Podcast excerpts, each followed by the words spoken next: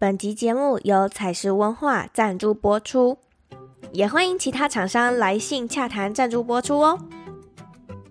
三分钟，你知道可以做多少事吗？可以刷牙、泡杯咖啡、过马路。据最新研究显示，人类的专注度只能持续八点二秒。而我们在提出简报时，又该如何快速抓住他人的注意力呢？采实文化最近推出这本简短却强大的三分钟简报，将利用两大步骤，教你如何让繁琐复杂的资讯量浓缩成简单扼要，并具有价值且吸引人的简报。不论你是行销、企划、健身教练、学生或是导演。让你只要三分钟就能成为具有吸引力与说服力而奏效的提案者。如果对这本书有兴趣的茶友们，可以到下方资讯栏的地方点击书籍详细解说哦。你是否也曾有过创业梦呢？但创业真的是你想象中的那么美好吗？采访过这么多厉害的女性创业家后，发现大家都不是一开始就一帆风顺，而是经历过无数次的失败与努力，才有今天的成果。今天我们邀请到一个非常新的品牌“我的水 Water Says” 的创办人 Joanne，来和我们分享他在创业初期跌跌撞撞的故事。在故事开始之前，老样子还是要为这则故事先下一段注解：不要求一开始就有一百分的成绩。而是慢慢把自己进步成一百分，准备好了吗？就先从我是怎么认识 Joanne 开始说起吧。今天呢，很开心邀请到了去年我们在女力新生线下聚会的时候认识的一个朋友 Jo Ann。我们就是有稍微闲聊一下，那我发现他的整个想要创业的理念，我自己非常的喜欢而且认同，所以我就偷偷的笔记下来说，一定要邀请九 N 来到一则茶室。那他在去年的时候创立了一个自己的水品牌。今天呢，我们就来邀请他来和我们分享他在创立过程，嗯、有没有遇到一些挑战呢、或者是他未来的走向跟方向？那 Joanne 可以先请你和大家稍微介绍一下你自己吗？嗨，一则茶室的听众，大家好，我叫 Joanne。简单介绍我的过去，就是我毕业于纽约州立大学音乐产业系。那当时就因为在纽约有一年的工作签证，可是我当时其实是在纽约州的乡下，所以。我就想说，我到底要去哪里？我到底要去哪里？因为可以在美国的任何地方又这么大，所以我就想到一句话：If you make it here, you make it anywhere。就 here 就是指的就是纽约这颗大苹果，所以我就决定搬到纽约市去探险。然后到了纽约，我就 Google weirdest thing to do in New York City，就是在纽约市最奇怪的做最奇怪的事情是什么？然后我就找到一间在布鲁克林的很奇妙的夜店。那我在那边就经历了很多从来没想过会有的挑战，同时也在那个时候发现自己是什么都想做的人，所以对于这一点有好有坏。嗯，所以搬回台湾之后，也就是其实我一直都是一个 yes woman，所以就尝试走了不一样的职业的跑道啊，坐在办公室啊，或者是办活动，什么都做。然后过了一段时间之后，就知道爸妈想要做饮用水的产品，所以我其实当时是开始兼工。那其实刚开始是希望能够。呃，帮忙他们完成他们想要完成的东西。后来发现，其实能够做的还有更多。嗯，其实刚好幸运的是，因为姐姐是平面设计师，所以她帮忙参与设计包装，所以让我们轻松很多。那我们也就懵懵懂懂的开始了我的水 Water Sense 这个品牌。所以你刚刚有提到，就是说你是一个比较喜欢挑战的一个人，所以你才会去在呃纽约布鲁克林那边找到一个。夜店的工作，就是如果你想象现在的东区夜店，跟那边的夜店其实有点相反，它有点像是一个 community，所以在那个时候我也是影响很深。回来台湾，我也是很希望，嗯、就其实最终最终的目标是希望可以有自己的 community。那这些这这些人就是都是志向相同，然后喜欢创意、喜欢艺术、喜欢自由，然后一起在这边做一件事情。办派对、办活动的这个经历，对于你现在就是创立这个我的水 My Water 这个品牌有什么帮助吗？嗯，我觉得可以分个分成两点，就第一点是比较往内的，就是勇气跟挑战的心。因为如果我永远没有尝试去做这些事情的话，我不会知道我可以。那第二个就是，嗯、呃，其实有达到在职涯经验的里程碑。那我觉得对于任何人来说，你你有达到那个里程碑，对于自己都是一个信心，对不对？然后跟一个鼓励。呃，也可以证明自己的能耐在哪里。因为当他刚开始看，会觉得哦，遥不可及，我不可能可以做到，因为我没有做过，什么都不会。但是就是在过程中，可能是要花半年、一年的时间，你才慢慢看到成果。就我觉得对我来说，呃，过去做这件事情的那个不懂以及达到，就这是一个挑战。那挑战达成之后，对我来说是一个很大的鼓励，所以才会觉得说，对于现在创业来说是一个很大的帮助，因为我相信。包含我自己会会会对于创业这件事情很困惑，因为不会马上，因为不会马上看到成果，你不会马上看到。哦、对对，对，就我觉得，我相信对 Joyce 来说也是，要经营一个平台，要经营一个 Podcast，是要花很长时间，企划被人家看到，然后可能又没有达到自己的目标，然后就会觉得说，哦，我做这件事情真的是对的吗？我是不是在浪费时间？会不会市场根本没有想要知道这些东西？对，嗯、所以我觉得，对，对我觉得 不会，你很棒。嗯、um,，我觉得比较是往内心吧。那如果技术上来说，一定是一直都在学习，不管是小或是大，嗯、行销或什么，一定都有新的东西。我觉得就创业啊，嗯、呃，你刚刚提到的，除了勇气跟挑战这两个之外，我真的觉得还要有一点点的疯狂诶、欸。哦，对耶，对，就是因为你没有那个疯狂的话，你怎么有那个勇气去接受那个挑战？哦，天啊，环环相扣。对啊，其实好像真的是分了几种人类，一种是他们喜欢自己现在的现况，没有什么不对，我觉得是非常好的，自己是舒服开心的。但是有些人是永远不满足现况，他们想要改变。对，对，我觉得好像真的，这也是我。我后来认识了很越来越多的创作者，然后我们就在聊说，真的好像现在有进到职场的人，就真的是分成两类的人，一类就是你刚刚有提到一直勇于挑战的，然后想要不断的去更更精进自己的那一种，可是另外一种就是老板叫我做什么我就做什么，甚至连自己想要思考我都不要，反正就是你叫我做什么我就做什么的那一种。对，但重点是他们也很开心。对，也很开心，就是啊，我就是什么都不用想，我就每天到那边打卡，然后等待下班就好了。然后下班时间就是我自己的，这样。对，就其实有时候会蛮羡慕他们的，有时候就会觉得说，哦，这样好像也不错耶。可是，可是如果当我们真的又变回那个情境的时候，就会觉得啊，我好想出去哦！你看外面太阳那么好，完全理解。因为我们两个之前都是有一份正职工作过的人，尤其是如果我们是坐办公室的话，那个感觉真的是，你觉得你看到外面太阳那么好，就为什么我要被困在这？为什么不能出去玩？有一点痛苦。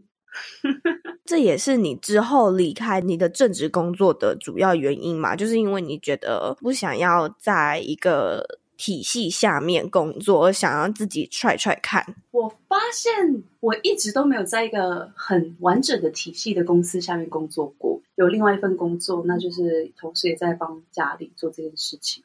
那那时候真的完完全全就是只是想要帮忙，直到后来才说，哎，不对，好像有很多可以做。那爸爸妈妈对于现在行销这方面其实也不了解，他们知道他们那一辈注重的东西就是健康，所以我就把健康这个东西。让他们去发挥，那其他就是我我们这边来再来想，应该是说你自己擅长的事情，你持续的去精进它，或者是持续让它发光发热。那你不擅长的事情，就可以交给别人去做。对对，刚开始我我说我什么都想尝试，我说有好有坏，其实也是因为这个，嗯，因为什么都想做的时候，你会发现你什么都做不好。我学到一个很大的，我觉得，我觉得这句话真的是心有戚戚焉呢。是 不是？就是你会觉得，OK，我努力，我去学，我花很多时间，但是其实我们人的能也不能讲能耐，我们人力气时间就只有这这么多。那一天就只有二十四小时而已。没错，我这次读那个 Adam Grant 的一本书叫《Originals》，他就是在讲原始 idea 的人的想法是怎么样。就是有一本书，它里面在讲所有 interview，它很多 mentor。然后其中一个问题就是你学到的一一点是什么？啊，这是 Tim Ferriss 的书，它叫 Tribe of Mentor，很推荐。嗯，我看到超多超多成功的创业家，他们竟然回答不是说哦，这个产业怎么样怎么样这样，他竟然是说，我学到最大一点就是不要自己做任全部的事情，把事情交给其他人去做。真的是分工合作，teamwork makes the dream work。嗯。我那时候觉得说，对啊，为什么我一定要这么坚持的想要什么都摸？因为我觉得我好像可以做的比较好，我就要去做。我采访这么多的创业家，然后他们也都有提到这一点，就是。初期一开始的时候，因为我们人力少，然后没有什么资源，所以我们可能就会把所有东西都是自己一手包办。而当我们时间越来越少，然后想要做的事情越来越多的时候，会舍不得放手。对，我也有这种。对，所以他们就说，你就是要先试着慢慢的放手。不要控制所有的一切，而是让你的伙伴们去尽情的发挥，这样他们才可以有进步的空间，然后或者是才可以做得更好。那因为当我们真的已经有要请人的时候，一定是因为我们要把时间放在更重要的事情上了。先投资一些钱去请设计师，或者投资一些钱去做一点行销，不要什么都自己做，因为不是想做就会做得好。你一定会到达那个终点，一定会到达那个境界。可是你会花很长的时间来到达。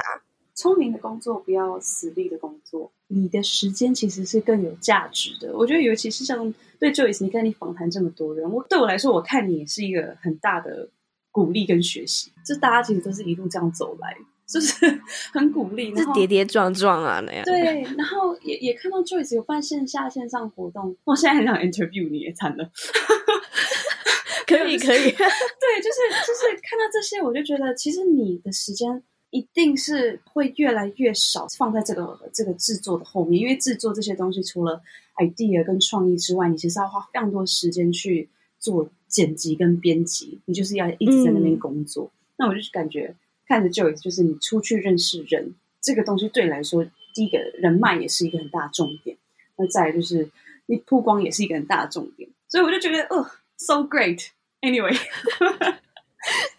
我我是你的动力来源，这样。那有感而发，Sorry。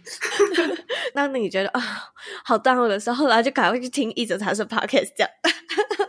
嗯，因为我在当初认识你的时候，其实你是想要创立一个有点像是利乐包装的宝特瓶，但是为什么转为创立 Water Says 这个水品牌呢？那你原本的那个利乐包装宝特瓶也是有融合到这个水品牌吗？我先说为什么当初会想要创这个这个外包装好了，这个填充器，就是其实塑胶瓶呃对台湾来说带来的健康隐喻好像都蛮多。对于消费者来说，嗯，天气其实蛮热的，所以塑胶瓶在温度高的地方可能会释放毒素啊。就其实很多人都会说塑化剂啊，什么维力那些的。那市面上有非常多的水品牌，其实水用自来水的品质没有差很多，就是他们其实用的水是自来水过滤，然后就生产。嗯，所以其实水的品质也不是说非常好，不是说每一个都很好。然后包含就全部都是塑胶瓶，然后生产也是很多二氧化碳。所以有一次我到便利超商买水的时候，我发现陈列在冷藏柜里的牌子超多，然后功能也很多，然后几乎是占掉整个冷藏柜的空间，所以是很多很多品牌的。可是我发现每一个都是用保特瓶填充，然后我就想说，台湾人其实环保意识很强，我就不懂为什么。水品牌就是都只用塑胶瓶，所以我那时候就想说，我要成为台湾第一家就是台湾制 MIT 的利乐包装品牌。因为其实国外有人在做这件事情了，所以我就觉得，那我们可以做台湾的，不一定要从国外进口进来，因为其实贵。我不希望这个东西是人家想要为环保呃做一份心力，可是又想要买水，然后变成说我要花多一点钱。所以那时候的想法其实是这样。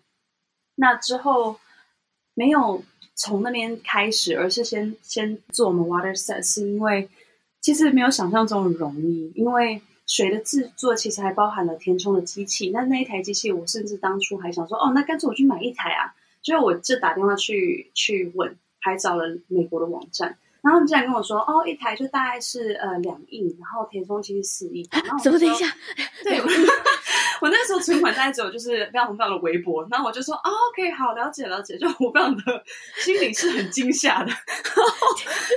对，这我我我刚刚也吓到，我因为可可能是什么呃几百万或者是顶多一千，居然是那个单位。对，其实有亿，然后跟千万起跳，口气就是哦好了解，那我 OK 好，我我知道知道了，就是 就慢慢飘走这样。对，Anyway，嗯呃，所以水在。制作填充，它其实是一条龙。那其实你看台湾的工厂，水工厂他们只做水，饮料工厂就是做饮料。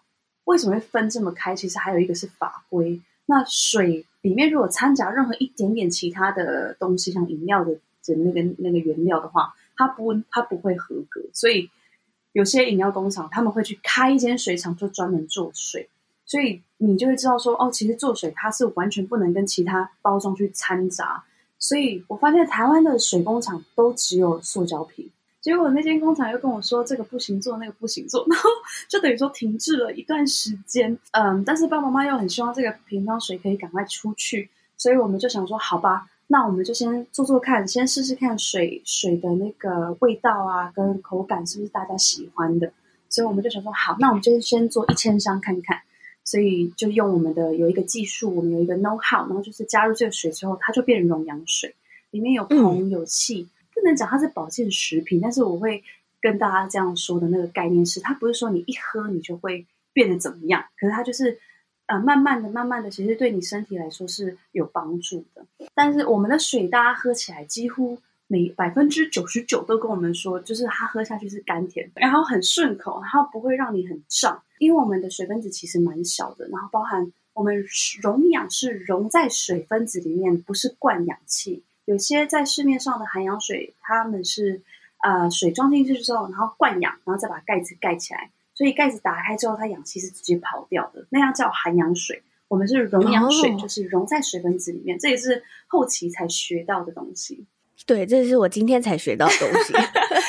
对，没有先做那个利乐包，是因为我知道第一，因为资金要很庞大，那我其实没有太多的资金。然后再来第二，就是我希望说，好，那我就换个方式想，我先做做看市场调查，看大家是不是真的喜欢喝我们的水。那很好，就是因为一部分会跟我说，哦，就没差，就是水，就是他没有 care。对。那另外一部分就是说，真的有差，我会很喜欢把水给对于水很挑的人去给他们茶试喝。那百分之百回来都是正面的回答。那有人还跟我们说，我们的水拿去煮米是煮不熟的。他们是用一样的水量去煮，那个水会一直蒸发掉，因为它的水分子细，里面都是氧气，所以它会蒸发掉。所以他们的米是煮不熟的。嗯、我觉得很神奇。那还有一位就是，哦、对，还有一位运动员，他会喝呃一种运动完之后就是要泡来喝的东西。然后他说他平常泡是那个高蛋白吗？不是，不是，是另外一种，我有点忘记它的名字，就是。蛮特别的一个名字，他就泡，然后其实他用平常水泡都是正常，但是他发现用我们的水泡，他是会这样，就是会冒泡泡吗？对，会冒泡泡。是我们有另一位博士，就是配合他当我们的顾问，这样，那他就是跟我们说，因为水里面充满了氧气，所以当接受到其他的元素的时候，它其实会产生一点作用，就是会有气一直跑出来。现在我们进入三分钟的广告时间。你也想要建立自己的 Podcast 节目吗？Joyce 有一堂 Podcast 养成班线上课程，教你初期如何定位自己的音频节目，以及设计出属于自己的节目讲稿。再来，我也会教你如何使用免费的剪辑软体，剪辑自己的 Podcast 音频，并且上架到 Apple Podcast 以及各大的平台上。最后，我还会教你如何利用社群媒体行销自己的 Podcast 节目。开始培养出属于自己的铁粉与观众群，而现在这堂课正在更新当中。如果你想要在更新完涨价前加入这个课程的话，可以直接在下方资讯栏的地方点击加入课程连接，或是你想要先体验看看免费课程，一样也可以在下方资讯栏的地方点击免费课程，就可以开始体验喽。期待在课程里面见到你，那么就回到节目里面吧。你刚刚有提到你在寻找厂商的时候，然后行销的时候就有遇到一些挑战了。但是对于目前你创业到现在啊，你觉得自己还有哪些需要精进的技能吗？专业的东西很重要，就是其实专业包含对于像呃水本身的那个内容物啊，然后跟制作的东西，还有行销。其实我觉得行销它不是像我想象中这么天马行空这么好玩，它是要很多 planning 的的东西，然后。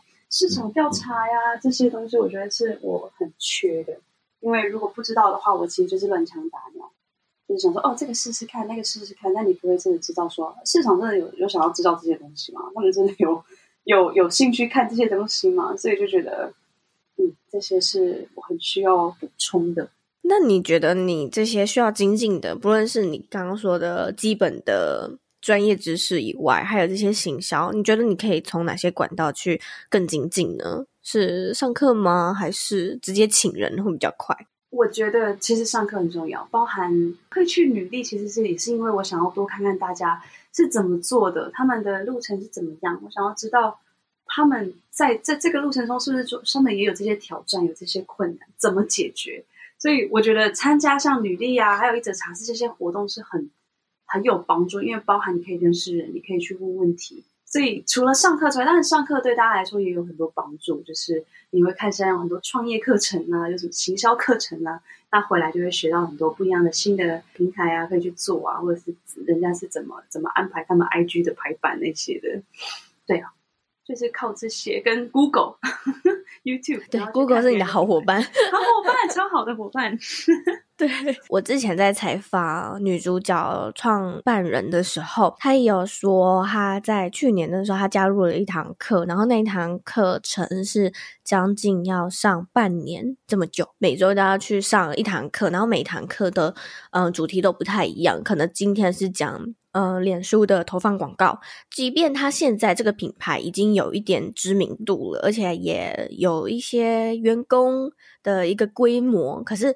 身为创办人的他，他还是不断的去精进自己。我觉得这也是一些不论是创业家也好，或者是创办人也好，他们很容易会忽略或忘记的一件事情，就是我们虽然今天已经到了一个规模，可是我们还是要持续的去学习更多新的东西。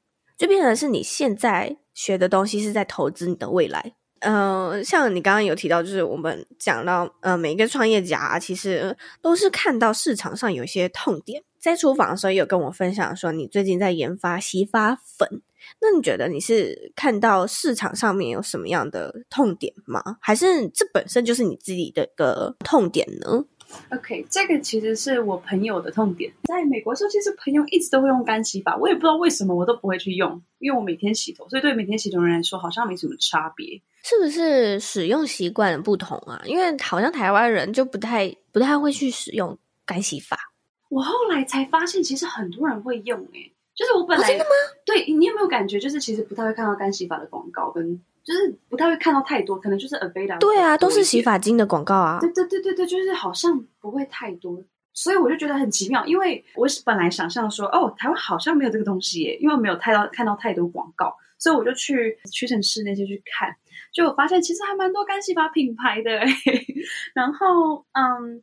我就问一下朋友，我说你们有在用吗？他说有啊，就是其实还蛮多人跟我说有在用。我说是哦，因为我没有听到太多的比较，你懂我意思？就是不会看到太多这这系列的东西，所以我想说，哎，好像可以做做看。因为我看到市面上的都是一罐一罐一罐，然后用喷的，所以很多种是有酒精的，一个效果就是呃杀菌，然后包含让你头皮凉凉，会觉得说哦，好像洗过头了。我觉得都很不错。那有些可能就是喷粉的，就是直接全部喷出来。里面可能有一些其他的化学物质那些的，大部分的干洗法的品牌，他们的罐子很大罐，所以不好随身携带，除非说你有背包包的比较好带。还有再来就是里面有一些会让人家的头皮会长长一些脓包啊，或者是会阻塞，那这样就其实就是头皮有点长痘痘的概念，因为会你知道就是其其他物质可能它的那个粉太大。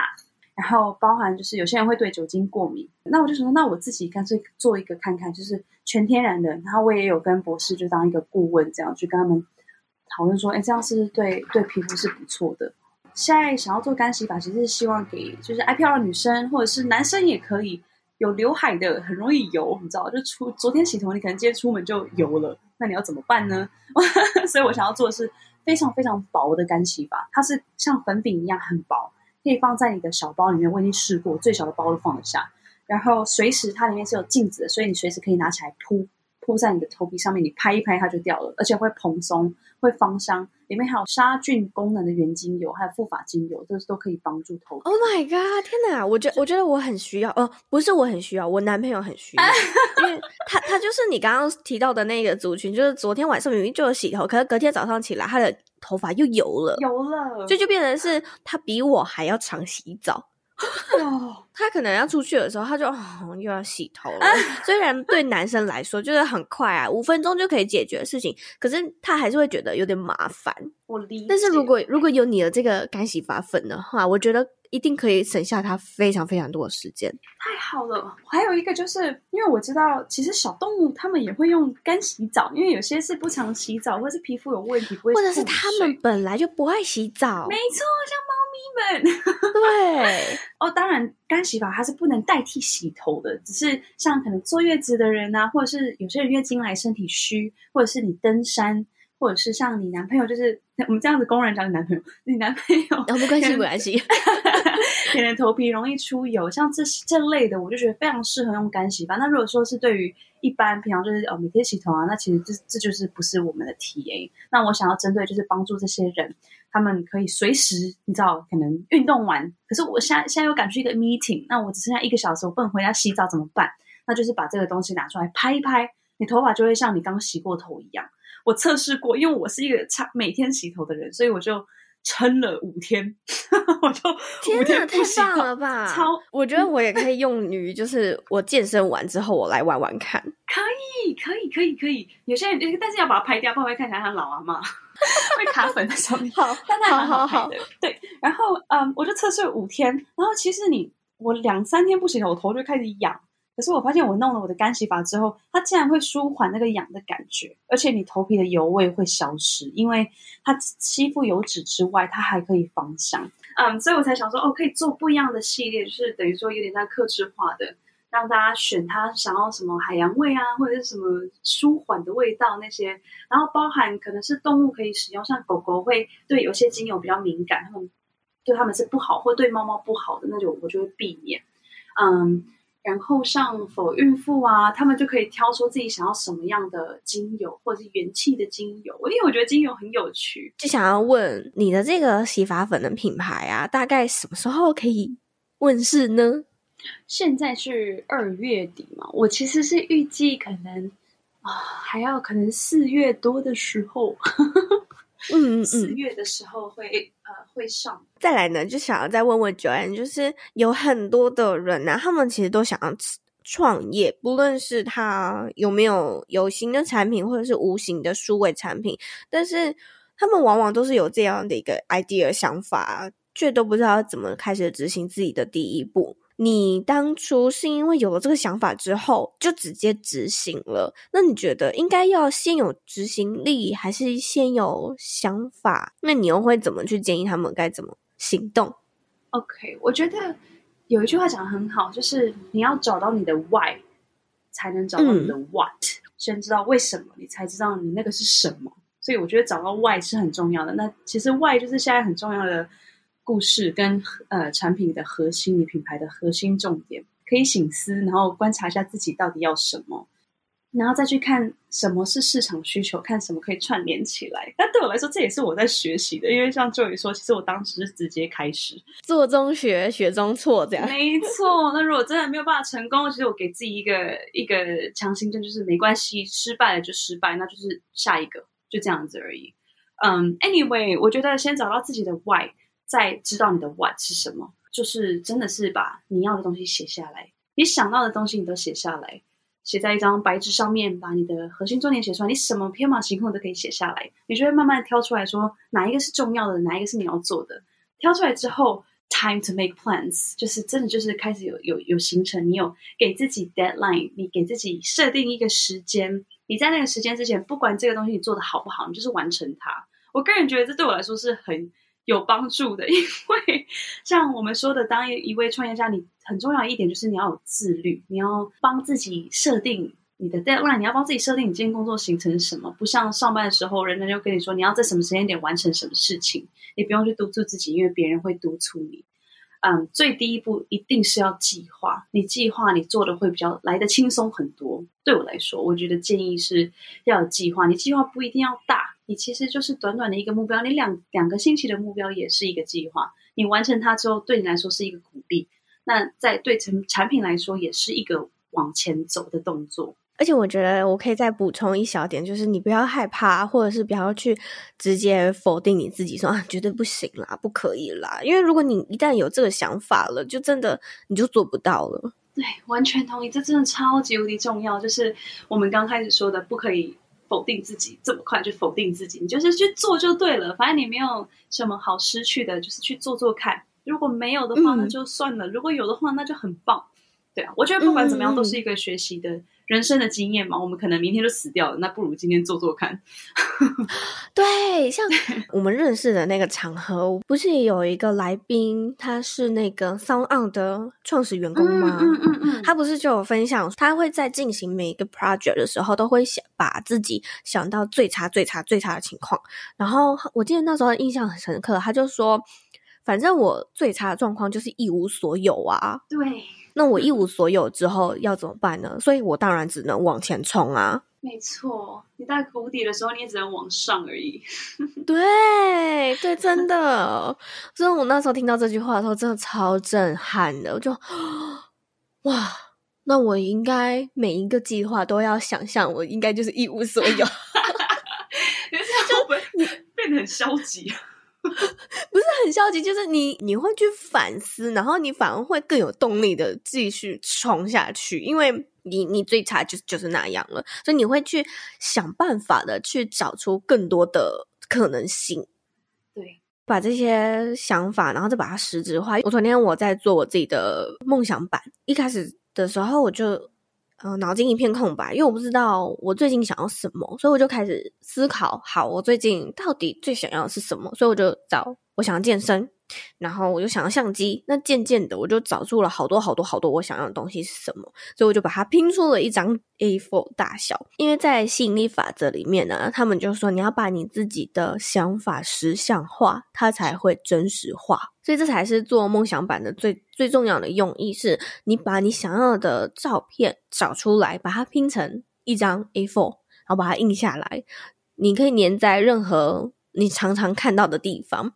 那就是一直看着它，一直看着它，一直看着它，然后一直去想着它，之后它这些东西自然而然就会来了。这这是一个很好很好的 tip，因为我其实前阵子也有在就是做这个吸引力法则的东西，可是我发现说我完全不知道我在吸引什么东西，我一直在尝试吸引一个感觉，可是我没有像你说的把它就是把它实体跟意象化出来，给给这个 universe 给这个宇宙去知道你到底要什么，也不能很笼统的说啊，我想要。开心一点，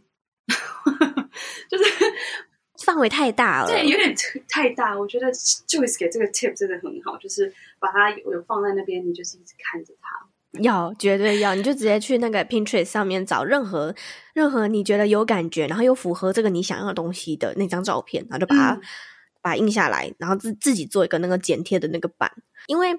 嗯、我在看《秘密》这部电影的时候，有一幕我真的是超级超级超级震撼。他是一个创业家，他一直以来都有做梦想版的一个习惯，所以他做了好多好多的梦想版。结果就在有一次他要搬家的时候，他把那些梦想版都放在箱子里面，他的儿子就开始翻这些东西，他就说：“爸爸，这是什么？”他说：“哦，这是我的梦想版。”结果他一拿出来，他哭了，然后他儿子就说。爸爸，你为什么要哭？就他，他就指着那个梦想版的那一栋房子说：“这是我以前想要买的房子，结果这是我们现在的新家。” Oh my god！就是他，他以前看到这张照片的时候，他就先把它剪下来了。结果他在多年之后，他把这栋房子买下来了，是不是很可怕？哦，真的在起鸡皮疙瘩。所以这件事情是真的有用，而且是真的可以吸引到你的。我想到这件事情的时候，我就直接把那个我想要买的那个相机的照片调出来了，直接把它贴上去了，你知道吗？好可爱哦！我觉得一定。不管怎么样，一定会更接近。对对，就有点像是你对宇宙下一个订单，可是你下订单太广泛了，那宇宙要怎么给你？而是你要再更精准化。没错，你要知道你自己到底要什么。对对，让宇宙去帮你思考你到底要什么。没错，然后宇宙就会给你你想要的东西。对，好，那我们的节目呢也到了尾声了，就是想要再问 Joanne 说，如果你可以对还是小女孩的自己说一句话的话，你会说什么呢？哦，我觉得我会跟小女孩的自己说，你就是维持你现在的样子。长大了之后，你不要等到所有的事情百分之百才开始，因为永远都不会是百分之百，只有做了之后才可以知道。怎么更接近一百分？我觉得就是这么简单。对啊，这句话 超棒的。Thank you。很多人都觉得啊，我要先 ready 好了，我才去做。对。可是你根本不知道你到底什么时候 ready 好啊。没错。而且没有 ready 的时候，你会非常的难过，那就不会去做。也希望所有在收听这一集的听众朋友们，可以像 Joanne 一样，不用等到一百分。再去执行，而是先执行了，然后再慢慢把自己变成一百分。嗯哼。那如果呃有听众朋友们想要找到你的话，可以在哪里找到你呢？可以在呃 Water Says TW，就是我们的 IG，可以看到这个小小的平台。还有我们也有在虾皮上面，在之后等到干洗法上架之后，我会弄一个就是类似形象网站的，那也会陆续 PO 上去。好，那我也会把相关的连接都放到这一集的资讯栏的地方。如果有兴趣的小菜友们想要去喝喝看 Joanne 他们家好喝的水的话，就可以直接点过去。谢谢。好，那我们就在这边先跟观众说个拜拜喽。好，拜拜。拜拜。